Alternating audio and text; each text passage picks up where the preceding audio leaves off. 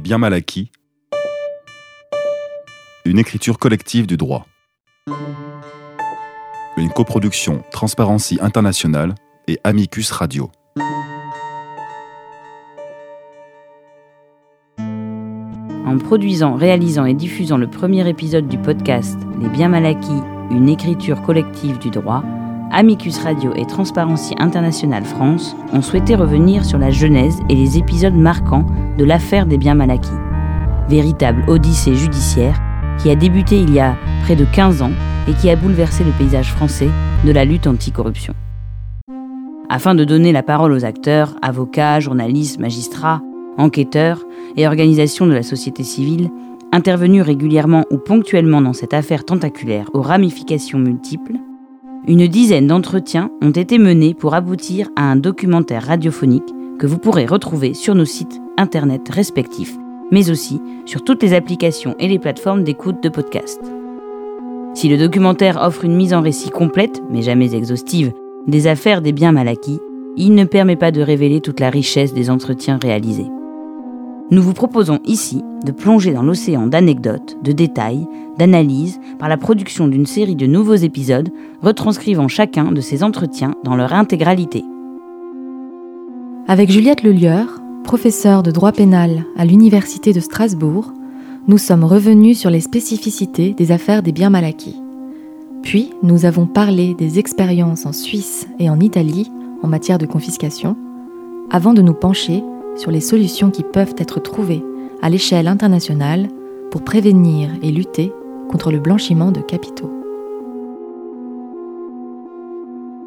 Je suis euh, professeur de droit pénal à l'Université de Strasbourg, mais avant euh, d'arriver à l'université, j'ai travaillé au groupe de travail euh, sur la corruption de l'OCDE. Et la corruption qui est visée par la convention de l'OCDE, c'est la corruption transnationale, c'est-à-dire la corruption d'agents publics étrangers. Et cette corruption-là est très souvent à l'origine non seulement de biens mal acquis, euh, mais encore de, fortunes mal acquises. Et, donc, euh, quand on travaille sur ce type de corruption, on s'intéresse nécessairement au devenir de, des sommes colossales qui sont versées à titre de pot de vin.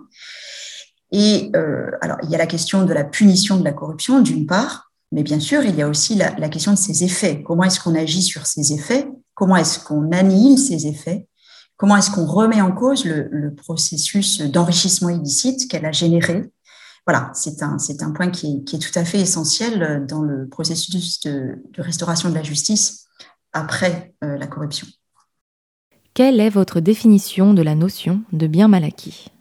La notion de, bien mal acquis euh, n'est pas une notion qui est euh, juridiquement définie. Mais on peut dire que le bien mal acquis, alors c'est un bien qui très certainement a été obtenu par des voies illégales et même par le biais d'une infraction pénale, d'une fraude au sens large du, terme. Euh, ce qui est marquant, à mon avis, c'est le contexte dans lequel la fraude a été réalisée, hein, qu'il s'agisse d'un détournement de fonds, d'un acte de corruption, euh, voilà, d'une autre infraction pénale qui génère des profits. Donc, ce qui me semble marquant, c'est que euh, cette infraction est commise dans le contexte d'un détournement de pouvoir. Voilà, il y a l'idée dans la, notion de bien mal acquis que un agent public, un serviteur de l'État, qui est censé euh, protéger et, garantir l'intérêt général, euh, va euh, utiliser ses pouvoirs à des fins d'enrichissement personnel. Voilà, donc il y a cette idée de dévoiement du système étatique qui est, qui est omniprésente. Pourquoi ces affaires ont-elles lieu en France? Si l'on observe les, affaires euh, dites euh, de biens mal acquis en France, on constate euh, à chaque fois des, alors, des situations dans lesquelles les détournements ont été commis à l'étranger, et particulièrement en Afrique. Donc, il y a une spoliation d'un État étranger et donc d'une population étrangère. et un investissement en France. C'est d'ailleurs pour ça que les procédures ont, lieu en France. Hein. C'est parce que le, blanchiment du produit de l'infraction qui génère les fameux biens mal acquis euh, se fait par le système du, par le biais pardon, du, système euh, financier euh, français et, l'argent in fine se trouve en France. Quelles sont les spécificités des affaires de type bien mal acquis? Là où euh, il y a une spécificité encore de, ce type de contentieux euh, qui nécessite euh, certaines adaptations, c'est que on, recherche in fine, dans, les procédures de bien mal acquis, on recherche in fine à confisquer des biens et, et à les rapatrier. Ce n'est pas l'objet premier du droit pénal. Classiquement, en droit pénal, on recherche la condamnation d'une personne. D'accord? On, recherche la culpabilité, on recherche des preuves pour la culpabilité d'une personne et on recherche sa condamnation. Euh, cela dit, en réalité, les deux s'imbriquent parce qu'il y a deux étapes dans ce contentieux. Il faut d'abord, en tout cas euh, en France, il faut d'abord prouver la culpabilité du propriétaire des biens mal acquis. Il faut d'abord euh, le condamner. Alors généralement, on utilise euh, l'infraction de blanchiment d'argent puisque c'est cette infraction-là qui est commise en sol français. Et puis, parallèlement à cela, il faut euh, enquêter sur les biens de cette personne pour être en mesure de confisquer ses biens, mais on ne peut confisquer ses biens que si la personne est condamnée. Donc, en réalité, il y, a une, double enquête. Il y a une enquête contre la personne et il y a aussi une enquête contre les biens, ce qu'on appelle euh, l'enquête patrimoniale. C'est un type d'enquête qui s'est développé il y a une dizaine d'années environ. Euh, c'est une enquête très technique, difficile, mais qui est vraiment importante, qui est essentielle dans ce type de contentieux. Et une difficulté aussi, eh bien, c'est de rejoindre les deux enquêtes, puisque il y aura bien un moment où il faudra prouver qu'un bien n'est pas neutre, qu'un bien est imprégné d'illégalité, précisément parce qu'il a été mal acquis, et que c'est pour cette raison qu'on va euh, le confisquer euh, et tenter de le rapatrier. Alors, une question qui, se pose euh, depuis un moment déjà est celle de savoir si on ne pourrait pas finalement se, passer de, de, la première étape, c'est-à-dire l'étape de la condamnation de la personne, si on ne pourrait pas viser directement les biens donc, avoir un type d'enquête euh, qui ciblerait spécifiquement et uniquement euh, les biens, la preuve euh, de leur illicéité, on aurait d'une certaine manière une nouvelle distinction en droit des biens entre les biens licites et les biens illicites. Vous voyez, alors illicites non pas parce qu'ils sont en soi illicites, mais parce que leur origine est litigieuse. ce serait une possibilité. Alors voilà, c'est une question qui se pose. Hein. Pourrait, on autonomiser complètement la preuve de l'illicéité du bien de celle de la culpabilité de son propriétaire? Euh, C'est une, réflexion qui pourrait être menée, mais il faut tout de même être prudent parce que, euh, comment dire, si on arrivait à, cette distinction, qui est pour l'instant une, une distinction de science juridique fiction, une distinction véritable entre les biens d'origine licite et les biens d'origine licite, euh, ça implique aussi un, contrôle social euh, important. Hein. Ça implique aussi euh, une sorte de règne absolu de la transparence. Alors, ça a beaucoup de vertus, la transparence, mais il faut se méfier aussi des dangers, hein, notamment en cas de, gouvernement autoritaire, voire totalitaire. Hein. la transparence peut être une arme du totalitarisme contre les citoyens. Donc, euh, je pense qu'il faut aussi euh, rester prudent par rapport à d'éventuels nouveaux euh, instruments qu'on souhaiterait avoir dans, la lutte contre les biens mal acquis. C'est important aussi de savoir que tel dictateur est condamné pénalement en France pour blanchiment. Parce que s'il est condamné en France pour blanchiment, ça veut quand même bien dire que l'argent produit du blanchiment vient de quelque part et ça conforte euh, l'idée qu'il y a des malversations qui sont produites euh, dans les pays euh, d'origine de l'argent. Donc c'est important aussi. Ça, peut aider aussi le jour où les justices de, ces pays seront en mesure de, traiter ces affaires, bah, ça, peut les aider aussi hein, considérablement. Quels sont les outils juridiques qui, selon vous, ont permis de poursuivre et réprimer ces faits de blanchiment dans les affaires de biens mal acquis? En réalité, moi je pense que les, outils juridiques que, nous avons en France aujourd'hui sont, tout de même euh, assez performants. La fameuse présomption de, blanchiment qui est posée à, l'article 324-1-1 du, Code pénal. Euh, je voudrais expliquer euh, comment elle, fonctionne.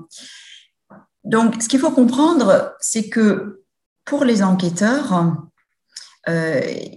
il est particulièrement difficile de prouver qu'un bien qui a pu faire l'objet de, différents transferts d'un compte à l'autre, par exemple, hein, donc euh, qui peut faire l'objet d'une opération de blanchiment, que ce bien-là provient d'un crime ou d'un délit. Les enquêteurs doivent en principe prouver que, le bien qui, qui, passe par le circuit financier français, qui est investi dans un bien immobilier français par exemple, provient d'un crime ou d'un délit.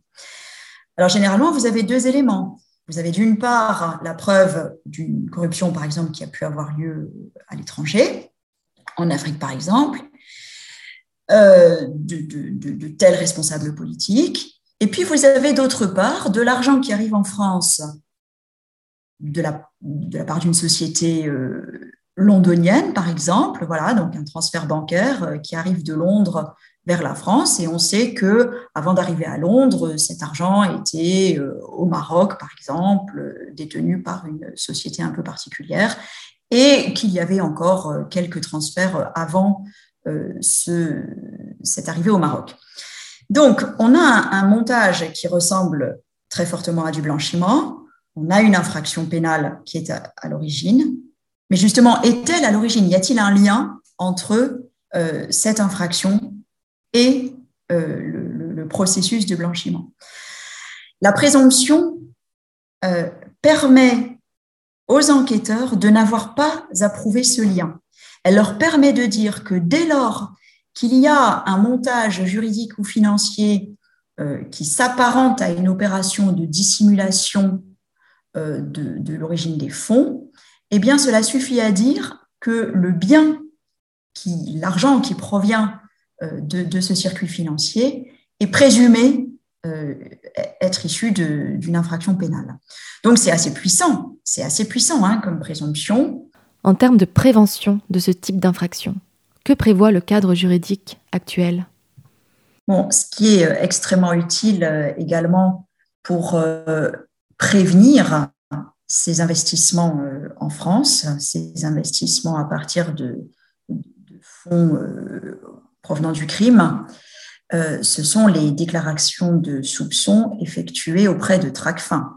Hein, de, l'argent qui arrive en France, euh, qui est rattaché à ce qu'on appelle une personne politiquement exposée, une PPE, c'est-à-dire une personne qui a des responsabilités politiques euh, à l'étranger.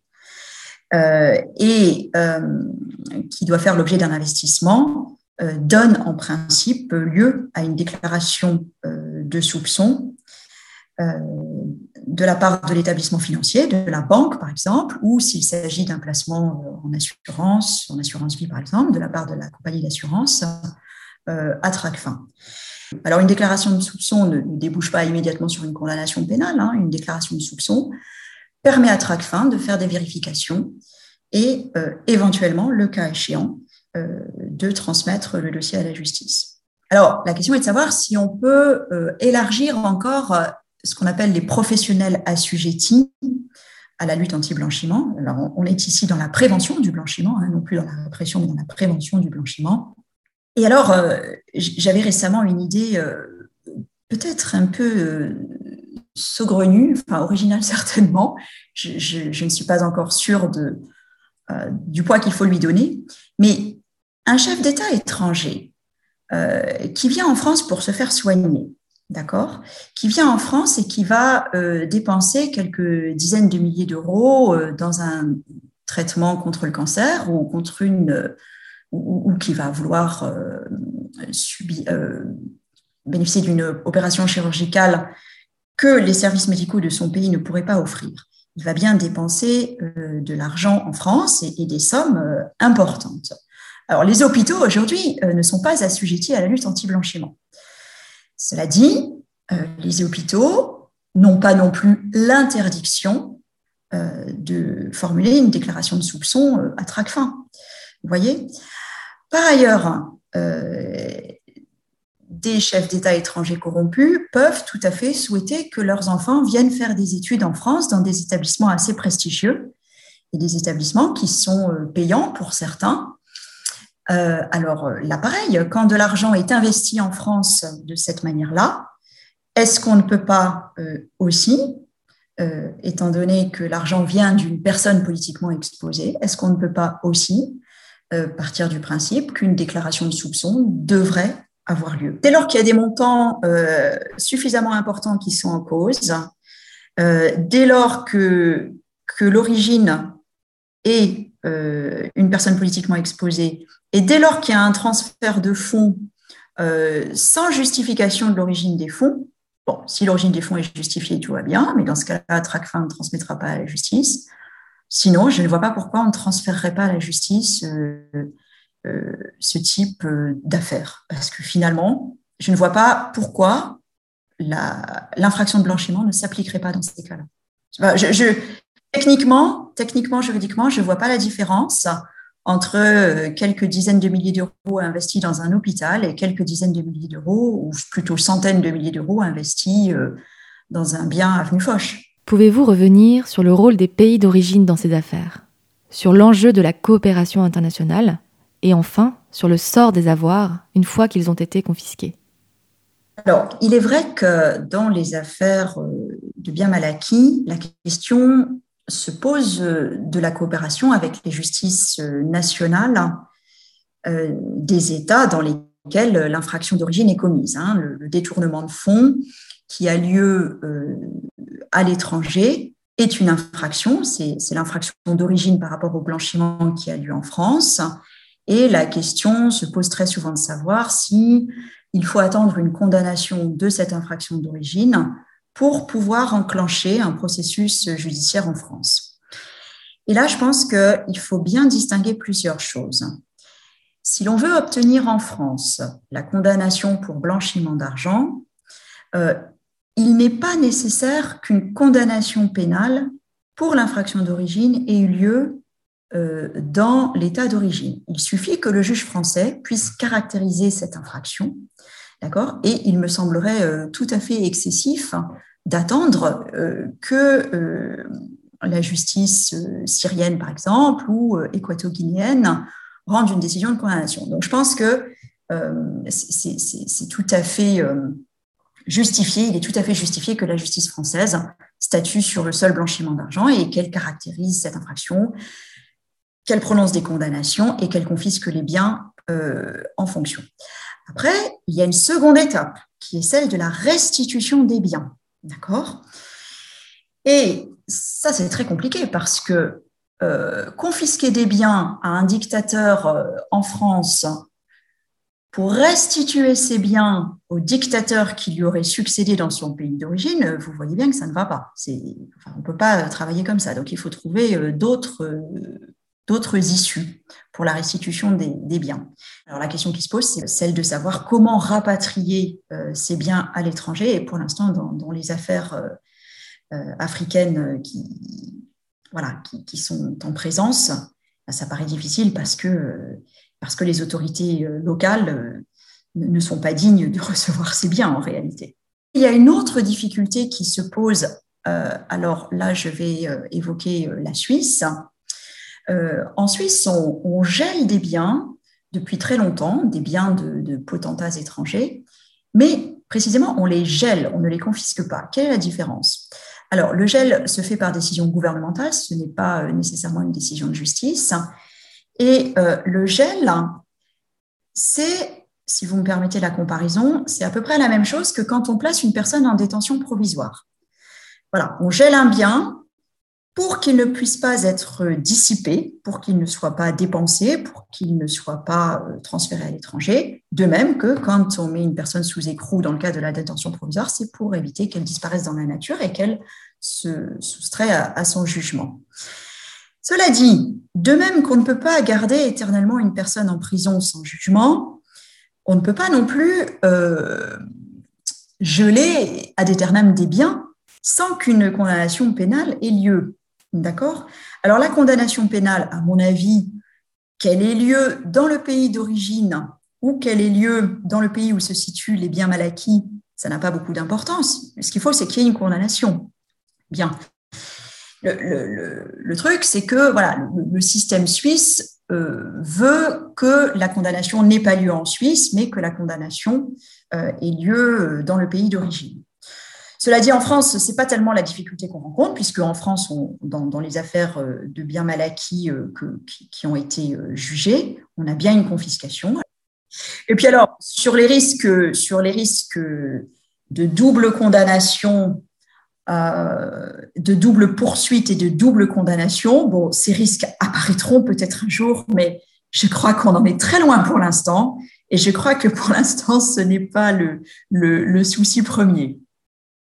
On constate aujourd'hui que le renforcement des règles anti-blanchiment en France et dans les pays de l'Union européenne pousse certains corrupteurs à transférer leurs avoirs dans des territoires plus tolérants. N'assiste donc pas à un déplacement du problème? Alors, on peut bien sûr euh, se poser la question de savoir si ces condamnations pour blanchiment ne vont pas euh, faire fuir euh, ces fameux kleptocrates vers d'autres États. Et on sait déjà qu'il y a des espèces de, paradis, non pas des paradis fiscaux, mais des, paradis de blanchiment comme, comme Dubaï. je pense que Évidemment, le risque existe et évidemment, euh, il est clair que, que, de l'argent va euh, arriver dans d'autres lieux. Euh, cela dit, il faut bien commencer par attaquer le problème quelque part. ça, c'est évident. Et il faut garder à l'esprit aussi que ben, un État comme les États, les Émirats arabes unis, par exemple, ne vont pas tenir longtemps en tant que refuge pour, euh, pour euh, ces kleptocrates. Il y aura un moment ou un autre une, pression économique hein, euh, qui se fera de la part des, pays du GAFI, hein, le groupe d'action financière. Il ne faut pas oublier qu'il y a une, quarantaine d'États développés, les États financièrement les plus puissants de la planète qui font partie du GAFI et qui ont des techniques notamment, alors il y a les fameuses listes noires, mais il y a aussi des mesures euh, concrètes euh, financières, des blocages financiers notamment, qui peuvent euh, s'exercer contre des pays qui ne jouent pas le jeu de la lutte anti-blanchiment.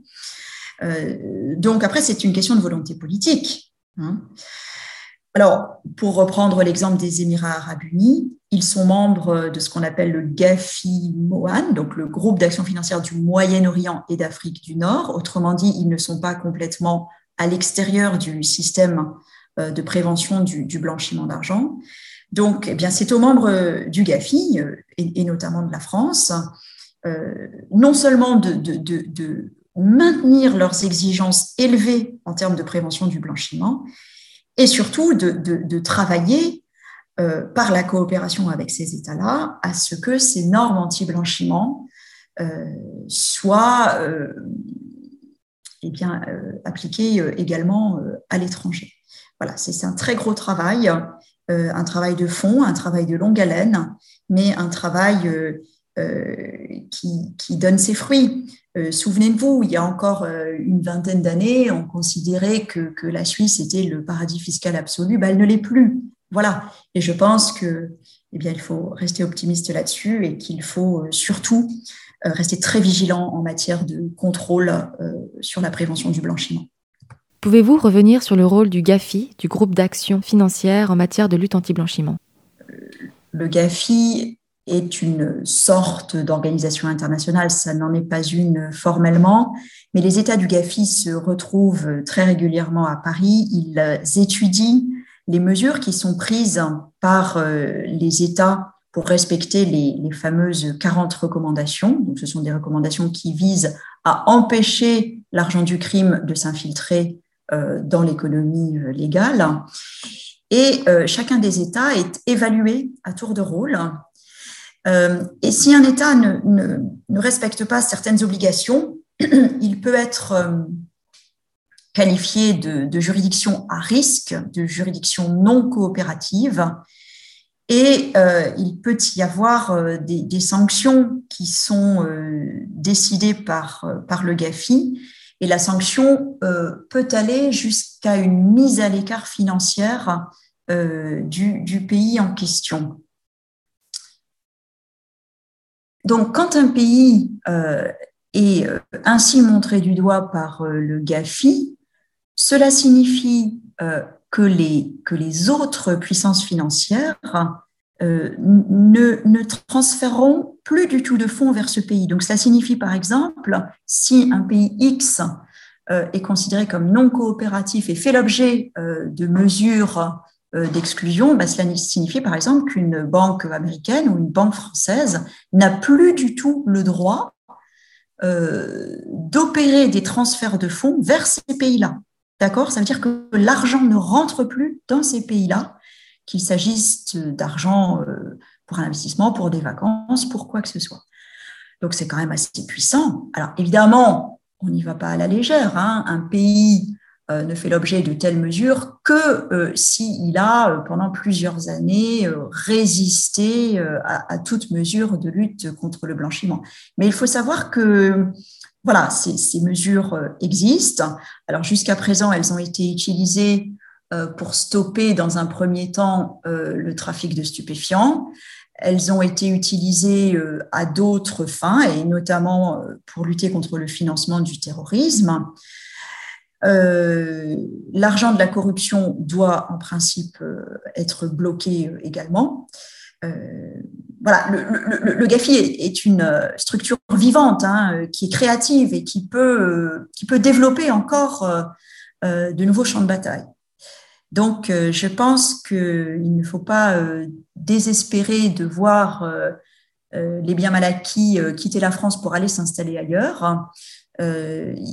Oui, bien sûr, les, biens mal acquis vont aller s'installer ailleurs. Alors, l'industrie du luxe en France va peut-être en souffrir, ça c'est sûr. Il faut considérer cela aussi. mais c'est une étape indispensable dans la lutte contre la spoliation des, populations africaines notamment. Et je pense que c'est vraiment très important euh, de s'y engager pleinement parce que euh, bah, le, crime est transnational, le crime est international, le crime franchit les frontières, surtout le crime financier, il franchit les frontières extrêmement facilement. Et il n'y a aucune raison que, la justice ne se transnationalise pas euh, tout autant, il n'y a aucune raison que la justice reste en retrait. Hein. Il faut, me semble-t-il, vraiment euh, un engagement euh, franc et net de la part euh, des, puissances financières de ce monde contre ces biens mal. Ce podcast s'inscrit dans la foulée du podcast Les biens mal acquis, une écriture collective du droit, un podcast coproduit par Amicus Radio et Transparency International France. Cette nouvelle série du podcast a été écrite et produite par Sarah Brimbeuf et réalisée par Léo Bargo Arango avec l'appui et le soutien de Sarah Albertin Myriam Clémenceau, Léa Delion et Benjamin Guy. Nous remercions tous les intervenants pour leur temps et leur gentillesse. Vous pouvez réécouter et partager ce podcast en vous rendant sur le site internet d'Amicus Radio à la page Les documentaires ou sur le site de Transparency International France.